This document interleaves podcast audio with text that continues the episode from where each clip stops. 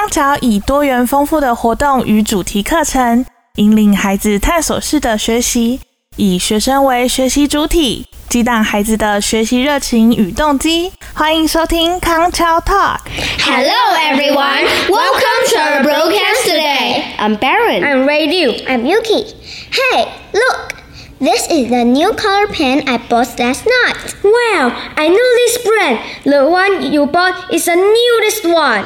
Yes, my friend told me that there are many new colors this season. Speaking of stationery, I bought my school supplies last week as well. So I have a new folder, a tape, and a new ruler now. I also went to the stationery store near my house last week. I bought some color paper for art. I just knew how much we had spent on stationery. But anyway, there are the necessary school supplies. You know, what makes me more excited is that I just bought a new Switch card last weekend.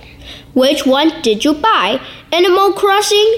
Nope, it was Mario Party. My parents bought me. Wow, was it fun? The newest one I bought recently was Mario Golf. Although my friends had been pushing me to buy Minecraft. Now, I found that we actually have spent more money on Switch instead of stationery.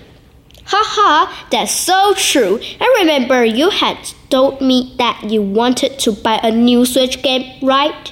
Oh, yes, it was Animal Crossing, which was an interesting game. Is it a multiplayer game? Yes, let's play it together next time when you two come to my place. Sure. Then I will see you next time. Thanks for listening. 以上单元由康桥国际学校赞助播出， 培育具国际竞争力的社会精英，许孩子一个美丽的未来。